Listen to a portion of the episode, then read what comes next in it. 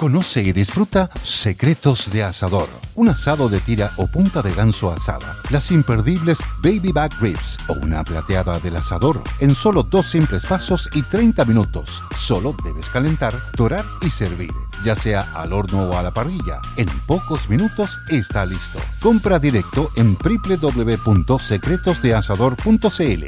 Secretos de Asador. El asado perfecto. Así de fácil.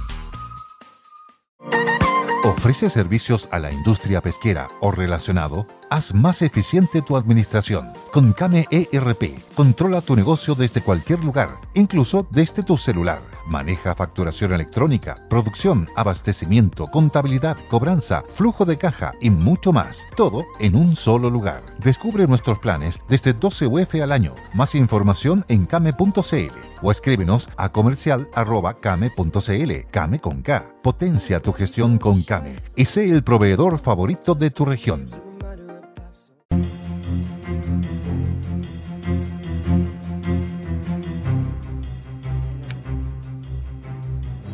Muy buenas tardes, estamos comenzando. Buenas tardes mercado, hoy martes 17 de diciembre. Vamos con los titulares.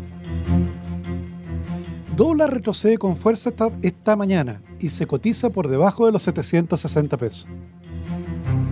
Reforma tributaria recaudará cerca de 2.600 millones en régimen y piden acelerar revisión de exenciones.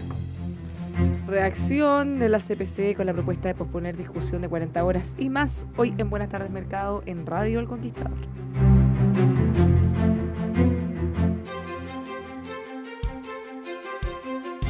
Análisis económico es presentado por Carlos Herrera, máster en acero y más. Los ascensores no se mueven solos. Detrás de cada ascensor Mitsubishi hay profesionales capacitados. Heavenworld.cl.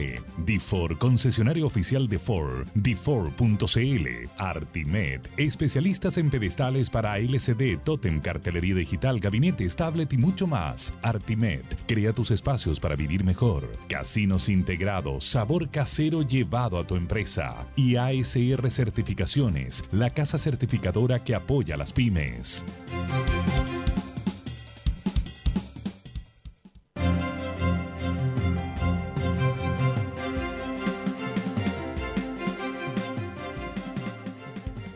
Pasadito a las 2 de la tarde estamos comenzando. Buenas tardes, mercado. Ya escuchaban a Tomás Flores, Manuel Bengolea, le habla Bárbara Briseño. ¿Cómo están, estimados? Día martes. Se siente como viernes, ¿o no? Voy, ojalá. Me encantaría para morirme, pero no puedo. Me queda trabajar varios días más. Qué dura la vida. Qué dura. Falta, falta todavía. bueno, se siente como y se, va, bien. y se va a poner más dura. Se va a poner más dura. Está Sí, más, pues, vamos a tener que pagar más impuestos. vamos a tener que trabajar duramente para remontar esto. ¿Qué Ya, impuestos el, general iba a decir algo, pero. ¿Qué nuevos? Que me estaba acordando. la lista.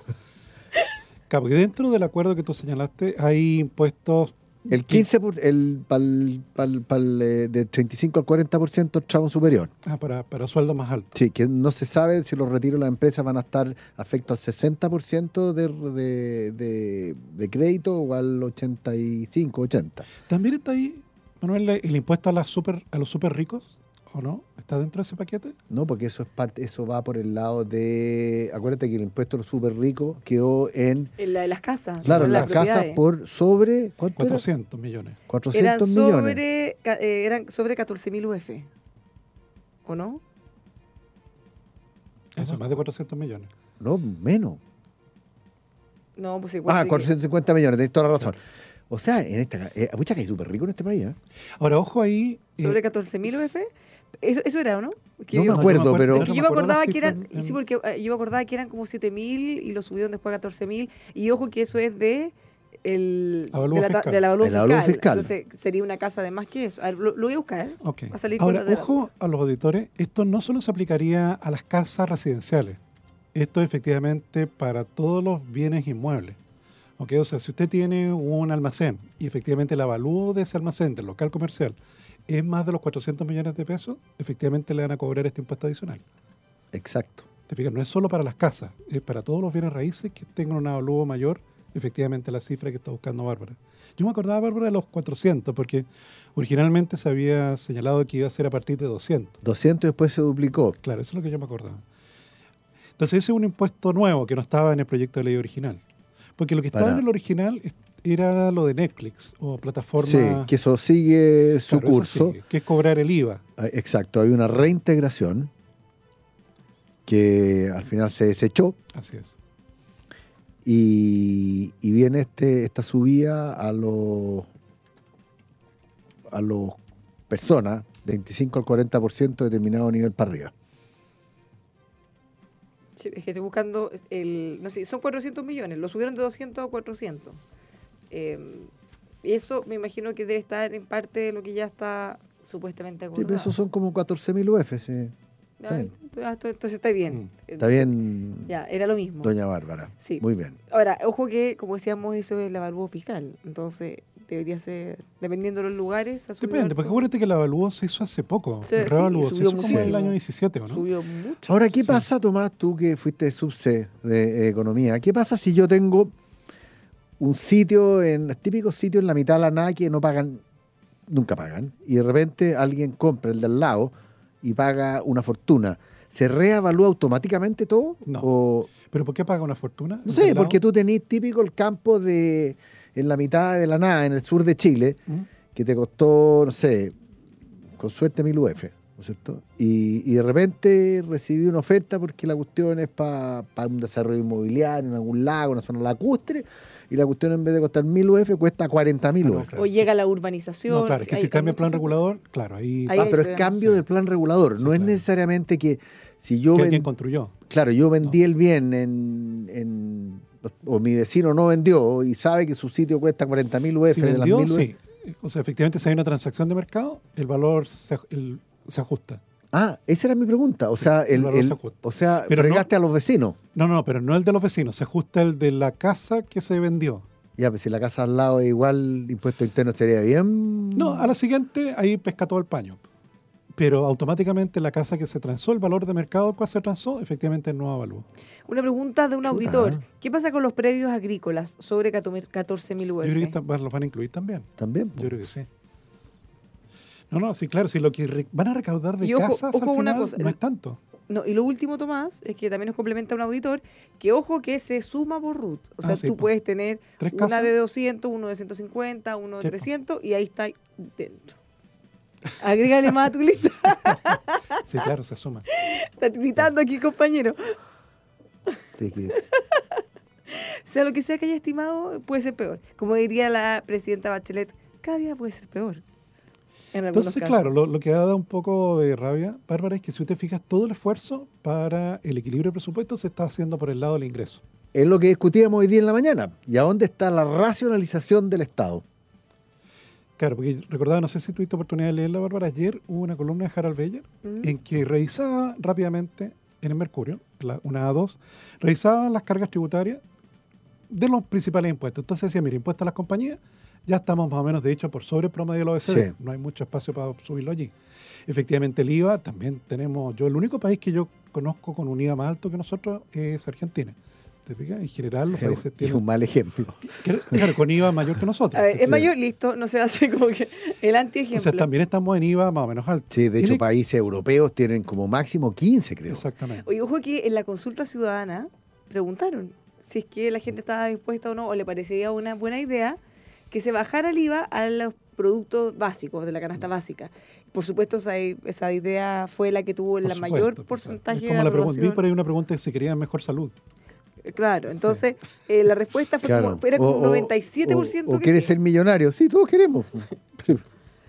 Ahora, en eso, Bárbara, eh, el por qué no es así en el caso de Chile es porque efectivamente, y te, te- te comento un ejemplo que, que yo me recuerdo se discutía mucho o se daba en esa época, es cuando tú colocas el subsidio o la exención tributaria en un bien que a primera vista parece de primera necesidad, Mm.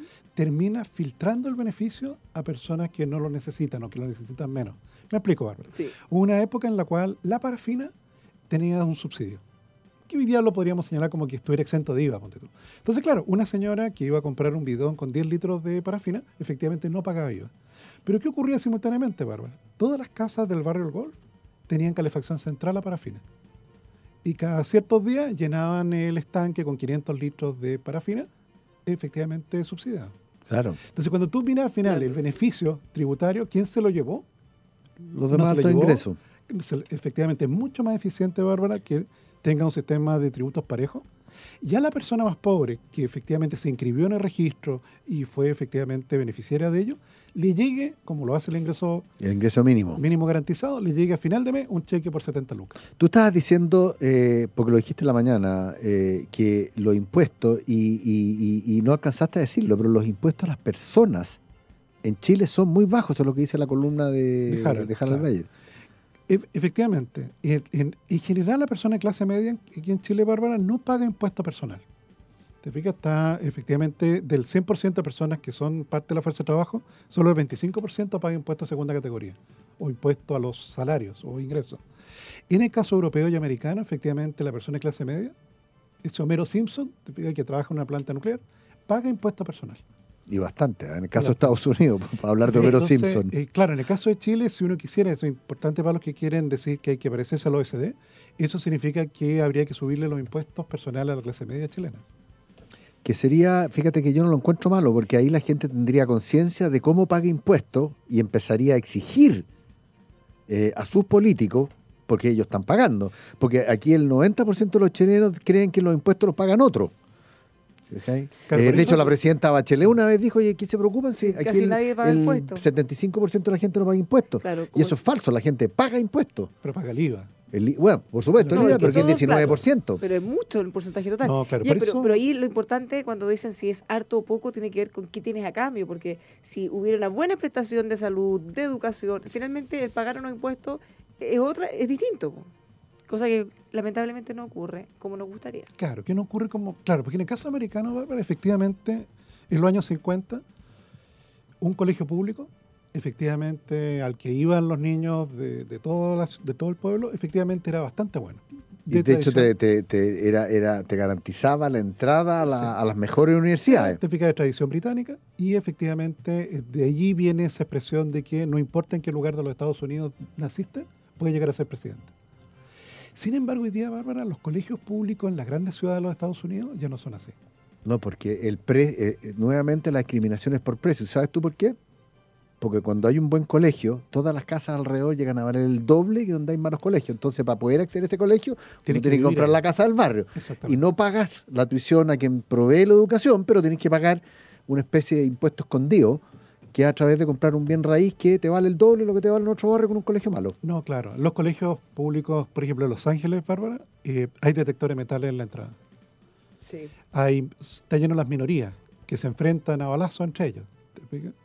Claro, pero- una pero- versión a escala de lo que es el Instituto Nacional. Claro, pero, pero eso fíjate que es, es como una forma de engañar a la gente cuando Sí. dicen, mira, pues hay otros países que tú vas al colegio del barrio. Sí, pero no Sí, cualquiera vive en cualquier barrio, No, ese es el tema. sí. Igual se produce lamentablemente una segregación de alguna manera. Ahora, lo que sí ocurre es que todos los colegios de cualquier lado en general tienen un nivel de calidad que es mucho mejor que los que tenemos nosotros. Claro, los pueblos pequeños en los Estados Unidos todavía existe eso. Sí, porque son... O sea, son- todavía no, no, no se ha producido lo, lamentablemente lo de las grandes ciudades. Pero claro, es muy, muy importante recalcar lo que dice Bárbara y Manuel. Allá tú puedes ir al colegio público siempre que vivas en la comuna donde está el colegio público. Claro. Y ahí está la no, trampa, porque es la realidad nomás. Si te fijas, si, si el mercado llega, eh, Claro, nos guste o no no guste. existe eso, claro. No, Entonces hay una trampa ahí cuando hacen la comparación. Claro, y en, Exacto. en- en Chile en general hay otro sistema de admisión. De hecho, O sea- ahora tenemos uno nuevo que es el Sí. sistema de admisión escolar. La tómbola. la- tómbola. Es conocido como la tómbola, que les carga que le digan la tómbola, A la tómbola. pero que eh, es, es duro, claro. Y ahí No, claro. no depende de De otra hecho, hay cosa. un, hay un, hay un episodio de los, de, de los Simpsons en que Homero... ¿También hace- lo previeron? Sí, para matricular al hijo, ¿cómo se llama el hijo? Bart. en un colegio bueno de una comuna donde él no vivía, se hace pasar como que vive en, una, en un closet. Teniendo, y dormía ahí, teniendo el miedo de que llegara el inspector a ver si efectivamente vivía ahí. Ve- ve- veo, veo, que, veo, veo que el general Flores ha visto harto los Simpsons, ¿ah? yo no lo he visto nunca. Me cargaba. Pero como si ya en 30 años en pantalla. no, nunca. Todo debemos haber visto Alguna alguna parte de- vez, de todas Claro, maneras. pero tiene lo bueno que te muestra eso, te fijas de cómo... No, la realidad americana la realidad cruda. americana, exactamente. Mm. Bueno, eh, hay que ver más los Simpsons. Uno, puede, uno encuentra los Simpsons como de todo un poco de todo. ¿O no? Sí, claro. De todo lo que ha pasado en la vida, Yo he visto, lo- yo he Los lo- yo he Simpson. visto los memes de Twitter que Sí, siempre viene algo con Los los, Simpson que lo los predijeron. Sabían que iba a pasar o los Sim- No, Simpson pero si hay uno en que sale Trump como presidente de los Estados Unidos. Años antes de que Trump fuera presidente de los Estados No Unidos. te puedo creer. Sí, por supuesto. ¿Cómo se llama el gallo que inventó los Simpsons? Porque es una persona muy conocida. Groening el apellido, ¿no? Claro, Matt Sí. Groening, que, el que murió. Eh, Creo que sí, ¿o no? Eso no sé. O ya lo estoy matando. Pero No podemos averiguar. Ya, pero lo- lo que Yo no sí soy sé- experto en los Simpsons, lo declaro abiertamente. Sí, y lo que sí sé es que eh, anunciaron que se acaba. Entonces, eh, el próximo año, creo. Cosa que ha generado mucho dolor, porque imagínate, 30 años es como que toda la vida han existido los Simpsons, para los que estamos, los que crecimos con ellos. Bueno, no- nos están comentando los auditores si Se cayó el dormía, dormía de pie, Tomás. ¿Mm? dormía de pie. Sí, pues dormía Tomás, pie. Sí, era un closet. Era un closet, exactamente. no fuiste el único que viste ese capítulo. Sí, por supuesto. Bueno, eh, Me gustó el análisis de Tomás Florea, sacando los Simpsons al, al, al, al, al- al- al ruedo aquí. Sí, ya además está vivo. ah, Aquí don Matt Groening ah, está vivo. Sí, Ya, yo lo maté entonces. sí, en perdone, 54. perdone el error. ya sí, pero debe estar medio cansado o medio viejito ya. Sí, llega un momento en que ya. el- bueno, le pasó también a lo que sería para el mundo latino, a, a la vecindad, vecindad del Chavo. En que llega un momento en que ya no. Ya no Yo, quieren tú más. creerás que hay- aquí se va, a caer, se va a caer el carnet con el comentario, ¿eh? pero yo gozaba con el chavo. y tú sabes que yo de repente lo veo y me empiezo a reír, a reír, pero a carcajá. Sí. Es que hay unos capítulos que son súper notables Son hasta el día de hoy. Y porque fíjate que lo siguen dando. Sí, po. O sea, no- los mismos capítulos, porque a diferencia de los Simpsons, que siguen inventando y sacando temporadas nuevas, lo que nosotros vemos ahora en la televisión son los capítulos mismos que veíamos cuando éramos chicos. Sí. Y todavía siguen siendo graciosos. Pese a todas las décadas que han pasado entre medio. Sí, bien notable lo que pasa ahí. Bueno, veremos qué pasa. eh, reforma tributaria. No sé si alcanzamos a comentar eh, la llegada de Claudio Bostini al Ministerio de Hacienda. Eh, a propósito de estos impuestos, a propósito de la necesidad de recaudar más, a propósito de la necesidad de revisar exenciones tributarias, renta presunta, que ya prácticamente hay como un consenso, yo he visto en todos los sectores que hay que darle una miradita a esas dos cosas. Bueno, en el caso de renta presunta, Bárbara, eso está hoy día vigente para pequeños agricultores, pequeños transportistas y pequeños mineros. Pequeño ¿Qué es lo que llamáis pequeño, Tomás? está definido por las ventas. que son... que lo podemos buscar, porque es distinto para, para minería, para agricultura, para transportistas. Entonces, efectivamente, eh, eh, esto se creó, Bárbara, en su momento, hace décadas atrás, eh, bajo el, el principio de que este tipo de contribuyentes les iba a ser muy costoso llevar contabilidad completa. Por tanto, se les diseñó un sistema de renta presunta en la cual te presumen la renta. Te fijas en el caso del pequeño minero, en función del movimiento del precio de los minerales.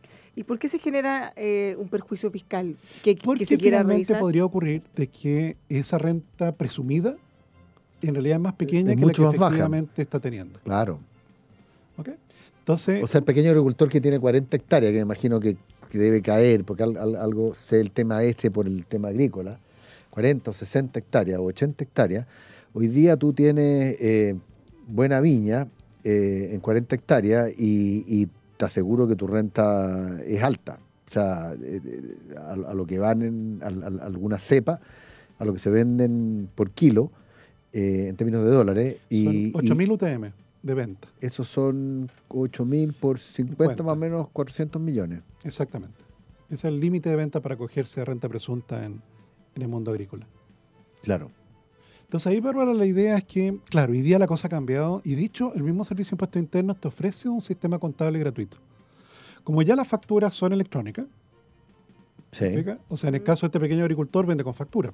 Tiene que Claro. vender con factura, y, claro. Tiene que compra vender con con fa- y factura. compra con factura. Y compra con factura fertilizante y cosas así. Entonces te ofrecen un software que te permite llegar a una contabilidad bastante, bastante buena. Tienes también el pago de las remuneraciones.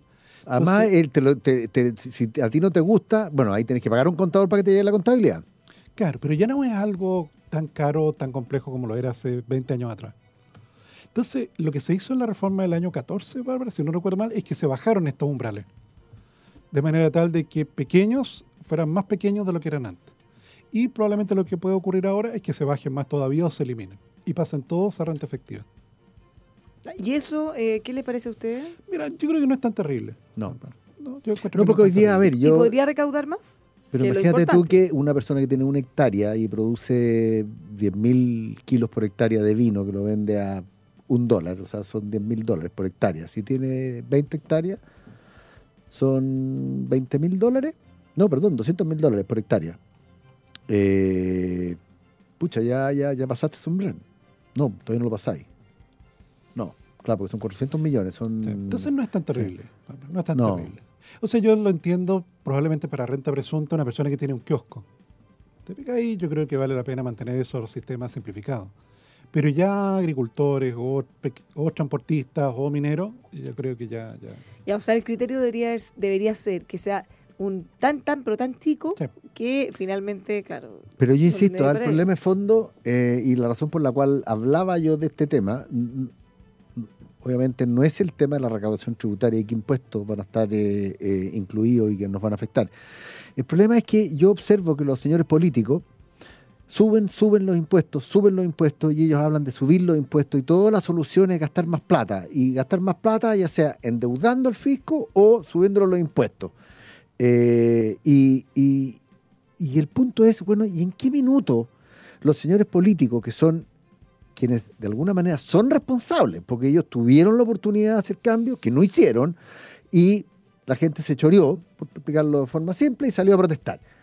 Entonces, ¿en qué minuto ellos van a hacer una parte del esfuerzo? Eso significa, oiga, señor, cortemos la grasa del Estado. No solamente estoy hablando de los excesos de sueldo de algunos empleados en el sector público, sino que de programas que son perfectamente inútiles. Hoy estuve en la mañana, eh, tuve la oportunidad de entrevistar a Janet, mira, y de hecho no me atreví a decir el apellido, porque... Ah, Von, Von, no sé, sí. no Bueno, quise- ellos, ellos no son quise de, de- ridículo. el observatorio fiscal. Eh, del Observatorio Pero Fiscal. Janet Ellos, von Voldersdorf, eh, Sí. Haldersdorf, No, es muy difícil, lo siento, no quise humillarme delante de ella, así que solo le dije Janet, pero eh, les puedo contar, esta entrevista estuvo súper interesante, está en EMOL, y fíjate que ella hacía, eh, dentro de estos planteamientos, de la necesidad de revisar, decía, antes de ponerse a crear nuevos impuestos, revisemos de verdad en el Estado qué, lo- qué, qué cosas se pueden tomar, qué se puede reciclar, qué programas se pueden eliminar eventualmente, y ella estima que por lo menos un 10% del gasto fi- fiscal, bueno, por ¿sabes lo cuánto es el gasto fiscal, Bárbara? es que es mucho, mucho, mucho. 75 mil millones de dólares aproximadamente. 75 mil millones de dólares. O sea, ella dice un 10%, son 7.500 millones de dólares. O sea, tres reformas tributarias. Tres. Sí, yo creo que los- ella estimó un poco más porque hablaba de cerca de cinco veces, no sé, por ahí. Ya, pero el punto es que... eh, que Es que depende de, de cuánto vaya a recaudar esta reforma tributaria, pero, pero, Ya, bueno, pero eso, pero- te, eso te da Ya, la magnitud es- de los números, que el- no engañan a nadie, son números. Bueno, como te decía, el punto es que solo revisando lo que se gasta ahora, lo que se gasta mal, programas que... También me lo dijo Hernán Cheire del Centro de Negocios de la Universidad del Desarrollo en la mañana. Hay muchos programas que están mal evaluados. Por lo menos ellos detectaron así, abuelo pájaro, unos 4.000, 4.500 millones de dólares. ¿Por qué no se toma esa plata y se lleva a otro lado? ¿Hasta cuándo la resistencia al sector público? Porque yo te voy a decir cuál es la Y los resistencia. funcionarios... ¿Sabes por qué? Porque si tú calculas el Gini, que es una, un- un- el, el coeficiente que mide la desigualdad, ¿no es cierto? Y la calcula antes de impuestos y después de impuestos, oh magia, en este país apenas cambia. O sea, nosotros pagamos impuestos como locos y nada cambia. ¿A dónde queda entonces? Ese es un dato numérico. Bueno, ¿Dónde ella, queda? ella tiene una visión más profunda porque también respecto a eso dice ella, no nos conformemos con hacer el ejercicio eh, tributario simplemente de recaudar y redistribuir, sino que ir como al fondo de por qué se genera toda esta diferencia y esta desigualdad como en el origen. No solo cuando ya hay muchos o unos pocos muy, muy ricos y gente que no. Está buena la entrevista, denle una miradita en emol.com. Le paso el dato al tiro. Ya, Y algún día voy a hacer- aprender, Vamos a eh, hacer publicidad a yo ti, te- Bárbara, te Sí. Cuando tú vayas a Emol TV, como digo, también estamos- hacemos publicidad. Para que todos Ya, pues. He sido convidado, debo decirlo. ¿ah? Sí, pues, por supuesto que sí. Y de, de hecho te hemos visto en muchos medios, así como hoy día vi la segunda y veo ahí una foto gigante del compañero Tomás Flores. Y salía con el nuevo cortepelo, ¿no? No, Yo creo que no, porque es muy reciente. si no es nuevo, es, Además es que el habitual. No, si es nuevo. No, pero está ahí con, con, con Sí. mechitas. Ah, no, como es que con- sí, que era muy largo eso. Muy largo. Sí, sí, sí. O, sea, o sea, yo soy un hippie asqueroso. Pero tengo que decir, yo que estoy presente, de hecho nos pueden ver, estamos transmitiendo en Facebook, en, en vivo y en directo. Claro, ahí pueden, sacar- ahí pueden Estamos transmitiendo en Facebook El Conquistador FM, estamos transmitiendo también en, no sé si estamos en YouTube, pero por lo menos en Facebook lo encuentran. Ahí pueden ver las cabelleras. Claramente que es bastante más larga la de Manuel que la de Tomás, hay que decirlo. Pero, de- pero, pero tiene más pelo. Mira, yo me estoy viendo aquí en la pantalla y parece que tuviera yo como un erizo arriba de la cabeza. Sí, es que la luz. Sí. Porque la luz hace la parte que tiene pelo más, más corto, pareciera que no hay pelo ahí. Exactamente, parece sí. que tuviera un erizo. Está como medio punky en la foto. ya la pueden ver en Facebook. También en nuestras redes sociales eh, nos pueden mandar mensajes, comentarios en Twitter, Instagram, arroba Bárbara Briceno K. Hablar de acero es hablar de Carlos Herrera, también de construcción y ferretería. Siempre carlosherrera.cl. Los encuentra en Santa Rosa 28, 67 San Miguel Master en acero. carlosherrera.cl. Teobservo.cl para que usted pueda proteger su empresa o también su casa con tecnología antidelincuencia, antirrobos, cámaras de alta resolución, visión nocturna y mucho más. Usted va a poder ver en vivo e indirecto lo que está ocurriendo desde cualquier dispositivo móvil, desde cualquier lugar. Vemos por tus intereses en teobservo.cl. ¿Sabía que puede contratar en forma anticipada los servicios funerarios de María Ayuda? La familia es lo más importante. En esos momentos de fuerte emoción usted puede entregarles la tranquilidad que necesitan apoyando a cientos de niños de la Fundación María Ayuda. Contrata anticipadamente los servicios funerarios en mariaayuda.cl, más bien, funeraria perdón, .cl. Finalmente, Liquimoli, la mejor inversión que puede hacer para su auto, tiene eh, esta marca alemana número uno, lubricantes y aditivos, con la que puede ahorrar combustible, extender la vida útil de su vehículo, recuperar su dinero y, bueno, eh, tener ahí la mejor inversión con liquimoli.cl. Nos vamos a la pausa y ya estamos de vuelta con más Buenas tardes, Mercado.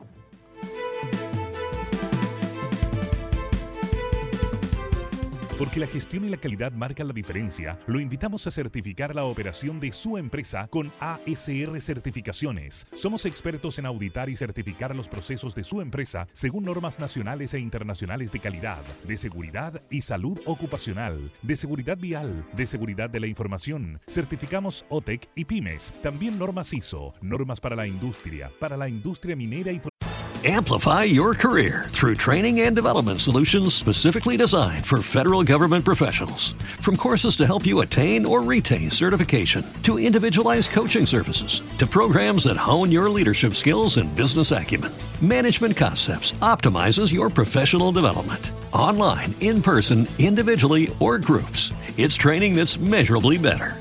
Learn more at managementconcepts.com. That's managementconcepts.com. Every day, we rise, challenging ourselves to work for what we believe in. At U.S. Border Patrol, protecting our borders is more than a job, it's a calling. Agents answer the call, working together to keep our country and communities safe. If you're ready for a new mission, join U.S. Border Patrol and go beyond. Learn more at cbp.gov/careers. Cristal ASR Certificaciones. Llegamos donde usted está. Agenda abierta y disponible en todo Chile. Llámenos al 32 267 0070 o visite asrcertificaciones.cl. Amor, acuérdate que tenemos que hacerle cambio de aceite al auto. Ay, mi amor, podría hacerlo tú. Yo estoy con poco tiempo. Uy, yo no entiendo mucho. Y capaz que no quede bien. No te preocupes, elige lo mejor. Liqui Moly, la marca preferida por los automovilistas alemanes. Consulta la página liquimoly.cl y te vas al buscador de aceite que te indica el aceite preciso para nuestra joyita. Vas al lubricentro de Don Pepe o al taller de Don Víctor y le pides el que elegiste. Si no lo tiene, lo encargas a Liqui Moly y se lo llevas. Amor, qué buena idea. A mis amigas les encantará este dato. Liquimoli, aditivos y lubricantes alemanes, una marca líder presente en más de 120 países. Conoce más en liquimoli.cl. Ven a Óptica Santa Lucía con la nueva línea de anteojos ópticos con sobrelentes antirreflejos, con protección solar y con espejos de dos colores polarizados. Óptica Santa Lucía, la mayor cantidad de marcos ópticos con los más atractivos diseños. Y también para niños, los más bonitos, cómodos y resistentes lentes ópticos Miraflex. Óptica Santa Lucía, ver bien para vivir mejor. Solar y Compañía Limitada, 65 años al cuidado de tu vista. Agustinas 802, esquina San Antonio, Santiago. Si en esta Navidad el viejito te va a traer esa pantalla LED que querías, el proyector para tu quincho, la bicicleta que soñabas, acuérdate de Artimet, la empresa chilena líder en soportes de pared, de cielo, de brazo o pedestal. Encuentra los productos Artimet en Home Center en todo Chile y la más amplia variedad en artimet.cl. Si quieres algo especial y único, lo hacemos. Artimet crea los espacios para vivir mejor. Fue en 1950 cuando don Carlos Herrera Arredondo inició su negocio comprando chatarra, la que cambiaba por acero terminado. Y como todo emprendedor, era chofer, cargador, operario, vendedor y gerente. Este espíritu nos forjó y lo mantenemos hasta ahora. Y es el espíritu de Chile. Como hoy y siempre, seriedad, servicio, lealtad y compromiso con clientes, proveedores y empleados. Carlos Herrera, máster en acero y más. La ley de la oferta y la demanda nos dice que si en un momento determinado todos decidimos comprar de lo mismo, haremos subir artificialmente los precios y estaremos realizando muy malas compras y viceversa. Para evitar este efecto manada entre los afiliados, en fondoalerta.com hemos decidido nunca superar una milésima parte del mercado en términos de suscriptores afiliados a las AFP. Suscríbete hoy en fondoalerta.com. Nuestras recomendaciones de cambio de tipo de fondo son simultáneas y exclusivas para todos nuestros clientes. ¿Necesitas una opción de almuerzos sanos, ricos y nutritivos? Casinos Integrados son la solución que necesitas para la alimentación de tus colaboradores. Nuestra propuesta consiste en entregarte lo que necesitas. No importa si tienes una pyme o una gran empresa, podemos llegar con dos alternativas para ti. Cocina in situ o almuerzos preparados, listos y transportados hasta la puerta de tu empresa. Ya lo sabes, encuentran la mejor opción en almuerzos en casinosintegrados.cl o contáctanos al 22 871 8300. Casinos Integrados. Al final la única forma de salir adelante es trabajando, con esfuerzo. Tenemos que pedalear más. El Conquistador durante 60 años ha sido una sólida, efectiva y creíble herramienta para apoyar y reactivar las empresas. Olvídese de los números, nosotros lo apoyamos para salir adelante. Hoy más que nunca, su empresa tiene que darse a conocer. Más información en www.elconquistadorfm.cl. ¿Quieres un sistema de seguridad, alarmas o guardias mucho más confiable? Aquí te presentamos la solución. Teobservo.cl, un servicio antidelincuencia, antirrobos con monitoreo de cámaras de seguridad en vivo. Teobservo.cl, software inteligente con video analítico, visualización de imágenes en vivo desde el propio smartphone. Teobservo.cl, respaldo de electricidad e internet, respaldo de grabaciones a las 24 horas por 15 días. Fortalezca la seguridad en su empresa. Para mayor información ingrese a teobservo.cl.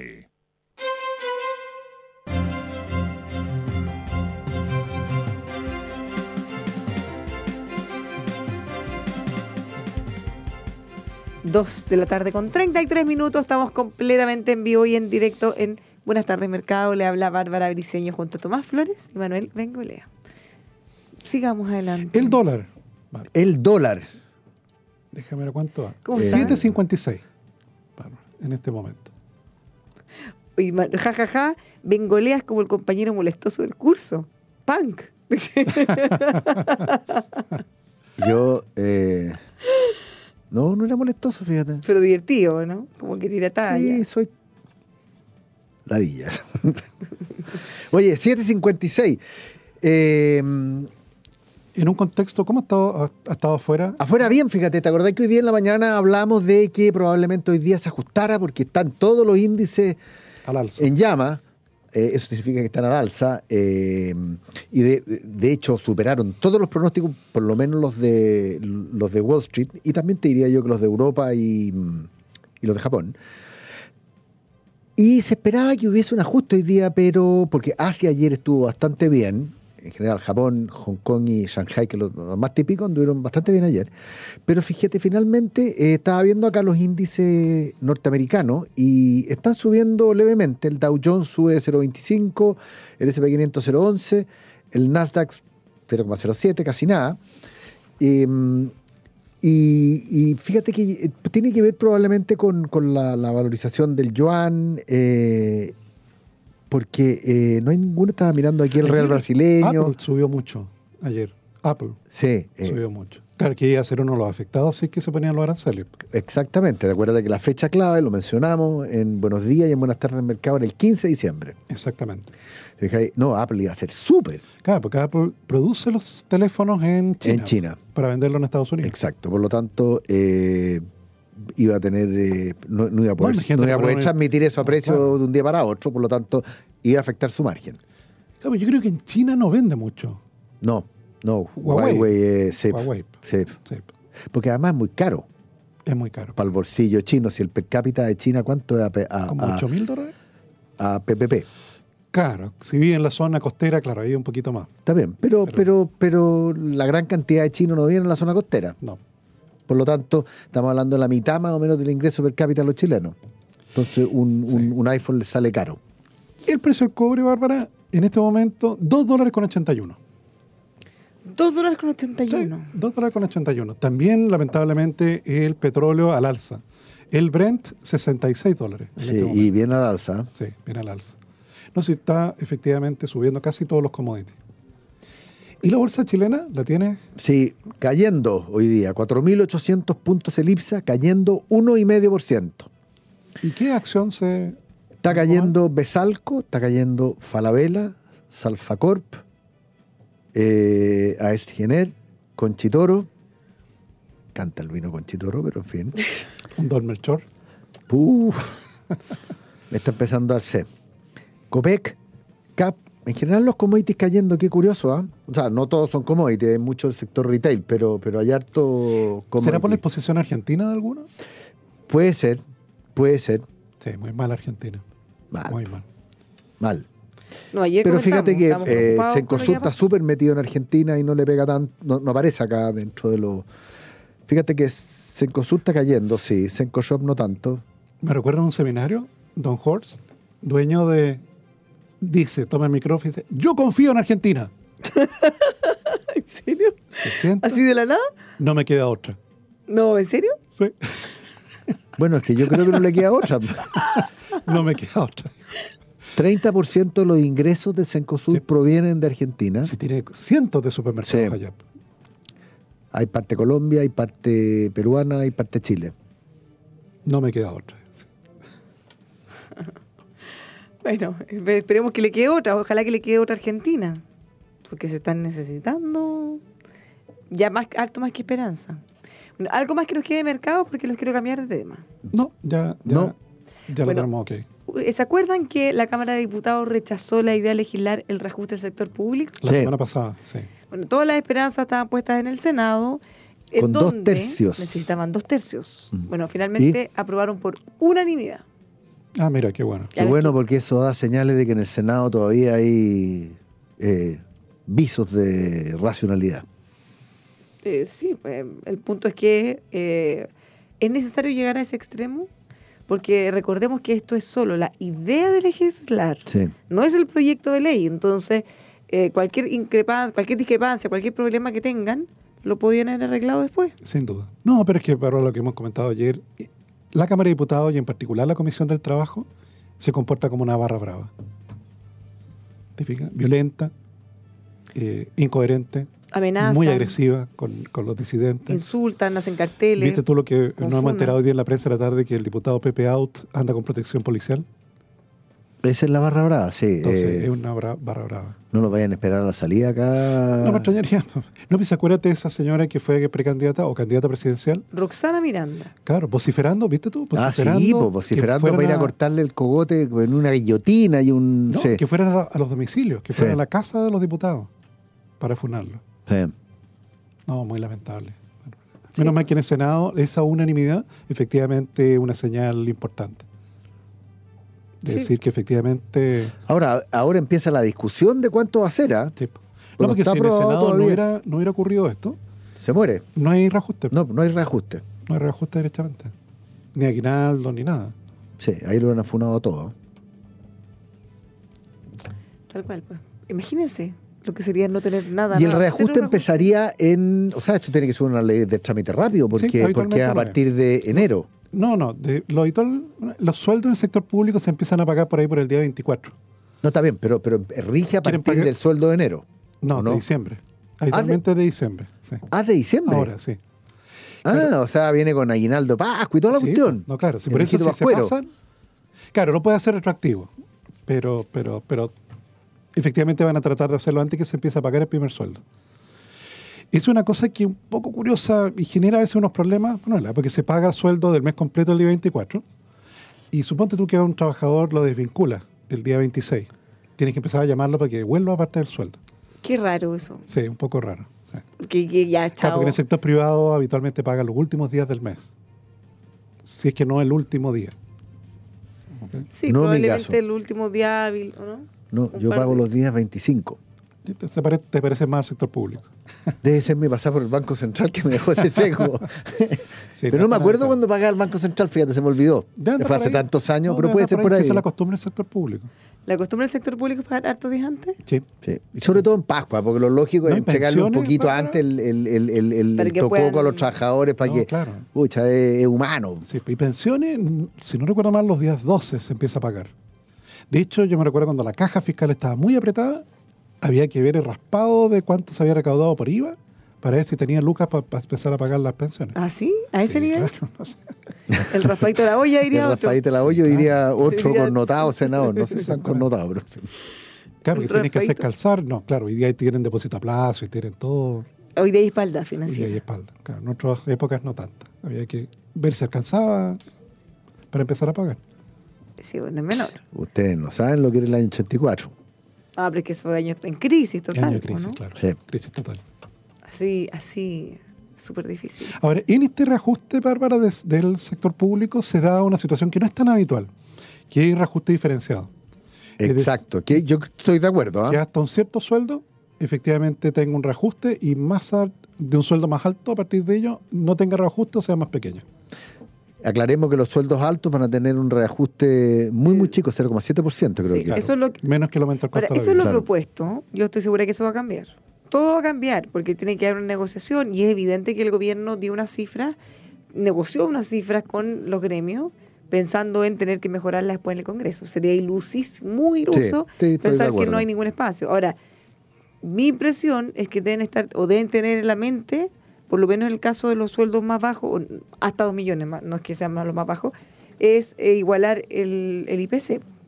Ah, los que están. Porque piensa para- que Pero es que hay tres tramos, ¿no? No, es que hasta ahora la propuesta es 2,7%. Para el Pero tramo de abajo. Para el Para el- tramo de abajo. No, para el es que hay una sola cifra hasta 2 millones. Ah. Y de ahí es 0,7%. Ah, perfecto. De ahí 0, ya. Entonces, pensando en esos tramos de 2,7%, a mí me da la impresión de que la negociación va a terminar convergiendo en, por lo menos en el IPC, ¿o no? O subiendo el límite, de 2 millones a 2 millones y medio. Sí, pero es que ahí el fondo estarían beneficiando a otro tipo de Si gente. yo fuera negociador, lo partiría en tres. Tres tramos. Lógico. Bueno, en eso, en eso deben estar. Lógico. Deben estar en todo eso. Yo trataría de igualarlo al IPC para que por lo menos no pierdan poder adquisitivo. Por lo menos. ¿Y el No, sí. va a ser cuánto? Tres, cuatro. Entre 3, 3, 2 a las proyecciones. Sí. No, en eso, bueno, lo que pasa es que después, cuando venga la rebaja de sueldo, ahí se va a generar un problema, yo creo que bien importante, Bárbara. Por ahí vi un artículo que detallaba los efectos que generó esto en México, en la cual el presidente nuevo, AMLO, efectivamente eh, rebajó sueldos del sector público. Ah, eso va a ser un guirigay quien te lo encargo. Sí. Porque yo creo que fue un, fue un saludo a la bandera de los políticos para salvarse la horca pública. claro, pero está avanzando el proyecto. Pero está avanzando, yo sé. Sí, claro.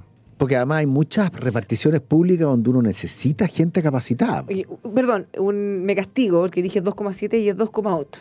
¿Ya? 2,8 y el otro era 0,7%, lo que se ha propuesto por parte del Pero gobierno. un castigo pequeño. Bárbara. No- no Me era- castigo, me castigo. No era tanta la diferencia. No, pero igual, porque de 2,8 está más cerca de 3. o En el 3,8. caso de Bolivia, yo me recuerdo, Bárbara, Evo, el prófugo, y puso como salario máximo cuando la- llegó al poder 1.200 dólares. Eso puso de sueldo máximo. ¿Ya? ¿Cuánto? 1.200 1.200 dólares. El, el sueldo máximo. Sí, para ¿Dónde? el sector público, Ah, en Bolivia. sector. Y el No, problema que le generó es que se, descabe- se fueron... Sí, fuga de cerebro banco- se llama eso. Exactamente, del Banco Central. De hecho, Sí. varios economistas bolivianos terminaron acá, en el Banco Central nuestro. Porque efectivamente te genera ese problema. Fuga de cerebro. Sí. Entonces, por eso hay que tener, hay que tener cuidado con eso.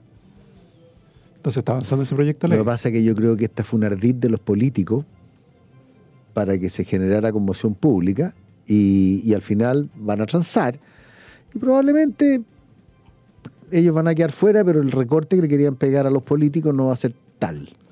Claro, no tan, no Mm. tan eh, desembosado como el que propuso en su momento el Frente Amplio.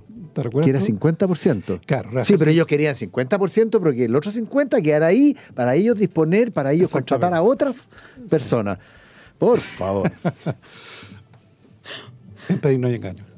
Sí, pero eso me duda. recuerda a una discusión, ya esto lo vamos a hablar en el pueblo opuesto, pero lo que ocurrió ayer con un acuerdo en la Comisión de Constitución, en que todos habían estado de acuerdo, logran convencer a los sectores más duros del oficialismo y después el Partido Comunista se les baja y dice, no, no, nosotros no aceptamos esto. Están furiosos. Están generando ahí oposición dentro de la oposición. pero bueno, hay, eh, cosas, cosas del fútbol, diría, ¿no? Cosas de política. Pero- Ahora estaba pensando, Bárbara, una de las cosas que planteaste tú en relación a la diferencia de los ingresos, que yo he Mm. estado estudiando. ¿Te fijas? O sea, ¿Qué hace que una persona tenga un ingreso que sea 12 veces mayor que el de otra? sí, pues importante mirar Una eso. parte de ello es, por cierto, la actividad económica en la que se desempeña. O sea, eh, expliquémoslo, al mismo capital humano, Exactamente. una persona que se desempeña en minería, en agua o en agricultura, Eso te genera diferencias. genera diferencias. Genera diferencias. Para el mismo capital humano. Exactamente. ¿Ya? Y, por cierto, la diferencia de capital humano también es sustancial. Gigante. Tú sabes que yo lo comenté, no sé si te lo comenté a ti, Manuel, yo en esta investigación que estoy haciendo encontré que dentro de la Fuerza de Trabajo chilena, 8 millones y medio de personas ocupadas, hay 500.000 personas que no saben leer ni escribir en nuestra Fuerza de Trabajo. 500 mil. Según la encuesta CACE en 2017, si no sabes leer ni escribir, eh, el ingreso al que puedes acceder es eh, el mínimo o menos que eso. Ok, De hecho, me encontré en el caso de, lo comentamos con Bárbara la otra vez, en el caso de la Universidad de Santiago, se incorporó al personal de aseo, que antes estaba subcontratado. Pasó ahora a formar parte de la planta de la universidad, con el compromiso de que efectivamente tenían que rendir octavo básico, porque había muchos funcionarios, muchas, muchas personas que trabajaban ahí haciendo aseo, que no sabían, Manuel, de- leer ni escribir. Chuta, yo pensé que eso podía ser eh, algo típico del Chile de los 70, No, o- o de donde gente- existía mucho No, pues, eh, te doy un dato más de- terrible todavía. De ese medio millón que es analfabeto, 170 mil son menores de 29 años. menores de 29 años. Yo pensé que la tasa era cero. A mí me sorprendió igual. Porque uno hubiera pensado que la gente de más edad, así como de otra época. No sé, que el problema es que eso se acarrea para adelante. Sí, pues. Porque no es solamente ellos tienen un mal nivel de ingreso y mala calidad de vida, sino que ellos probablemente eh, eduquen hijos eh, también con bajo capital humano. Así Y que les va a costar más el colegio y, y- y van No, a ser un problema para la sociedad 20 años más adelante. Chuta, me, me dejaste... no, es Golpeado, impresionante. ¿no? Es impresionante, porque en general los planes de, de- para combatir el analfabetismo son pequeños. Te fijas, no hay programas masivos para ello. Claro, ¿Sabes lo que pasa? Es que, eh, como dices tú, es un tema que está bastante invisibilizado. Claro, y como te digo, las señoras que trabajaban ahí haciendo aseo en la Universidad de Santiago, varias de ellas eran analfabetas. Entonces te dices, yo, pero ¿cómo hace eso? O sea, yo lo entiendo de gente que tengo hoy día 55, 60 años Claro. más, pero de, de, de 175 mil personas menores de 29 29 años que son jóvenes que no saben ni leer ni escribir. Claro, abandonaron en su momento la- el colegio, porque tal como tú dices, cuando uno es- tiene poca escolaridad, no valoriza la escolaridad de los hijos. No. Dice, ¿para qué No, vas a seguir yendo al colegio sin perder el tiempo? Vente a trabajar conmigo. Sí, porque además tienen el beneficio. No, y tienen un montón. A ver, eh, está probado que esa gente tiene más problemas de salud y, y otro tanto. Oye, le contestamos a. Mira, tenemos una pregunta, otra pregunta de un auditor que nos dice, Ángel, eh, ¿qué pasa o algún comentario respecto de la alta cantidad de dólares transados en diciembre? ¿A qué se podría deber eso? Bueno, a ver, yo creo que se debe, a, a- entre otras cosas, a- al grado de incertidumbre que se ha generado en Chile producto de la discusión, producto del problema de orden público que tenemos. eh, y todo el tema político que lo que ha hecho es que la gente empiece a abandonar el peso para eh, comprar más dólares. Prueba de ello, ¿no es cierto?, es que hace dos meses atrás el dólar estaba en 710 pesos y hoy día está en 756, a pesar de la importante intervención del Banco Central y a pesar de que en- a nivel externo hemos tenido buenas noticias con el tema de China. Eh, la bolsa estaba en 5.000 y tanto y hoy día está en 4.008 y, y, y te puedo dar muchos otros ejemplos. O sea, la gente tiene susto y cuando la gente se pone nerviosa, compra dólares. ¿Te fijas? Sí, El eh, refugio. eh, eh, el refugio. Pregunta tú, eh, en el caso de Argentina, en el caso de Venezuela, ¿cuánto vale tener dólares? O sea, mucho más. Claro, de hecho hoy día... Cada día le sale más. Claro, deja- déjame ver. El día de hoy en Bolsa Electrónica se transaron 1.728 millones de dólares. Que esta es una parte de todo el mercado Sí. cambiario chileno. Siendo que lo normal era como un millón y, y medio más o menos. O sea, 1.500 millones 1.500 de dólares. millones, sí. Eso también tiene, puede tener que ver, creo yo, porque todavía no hay cifras oficiales, de migraciones desde el- los fondos menos riesgosos y que tienen puros pesos a los fondos más riesgosos que tienen dólares. Y además, como le ha ido bien a las bolsas afuera, eh, lo cual a mí, para mí constituye un error grave de parte de la gente, que mira para atrás lo que ha pasado para atrás y toma su, su decisión de inversión hacia adelante. Estoy hablando de inversiones. Es más fácil mirar lo que pasó que tratar de proyectar lo que va a pasar. Por supuesto. Si no, Pero- todos pero, a seríamos- ver, pero en tema de inversión uno tiene que mirar hacia adelante.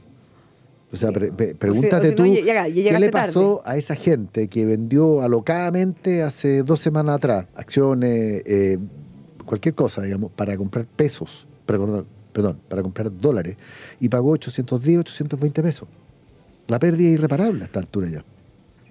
Va a tener que pasar mucho tiempo. Bueno, esperamos que siga bajando entonces el, el dólar. Yo creo. Está con fuerza, yo creo que sí. Puede, puede, pero ya va a depender más de cómo se desarrollen en el frente externo las cosas. Uno nunca sabe. Uno nunca sabe, pero por lo menos eh, lo que Ahora, parece- si siguen políticos declarando idioteces, como algunos que declaran, ¿no es cierto?, que la AFP violan los derechos humanos. ¿Qué, ¿Habrá eh, sido un desliz del senador cuando dijo eso? Ah, tú estás individualizando quién es. Tú, yo dije un político, No, tú porque dijiste yo- que era un senador. Lo que pasa es que yo veo los programas de política y lo vi y me llamó la atención. Conociendo a, a ese senador, él no comete deslices.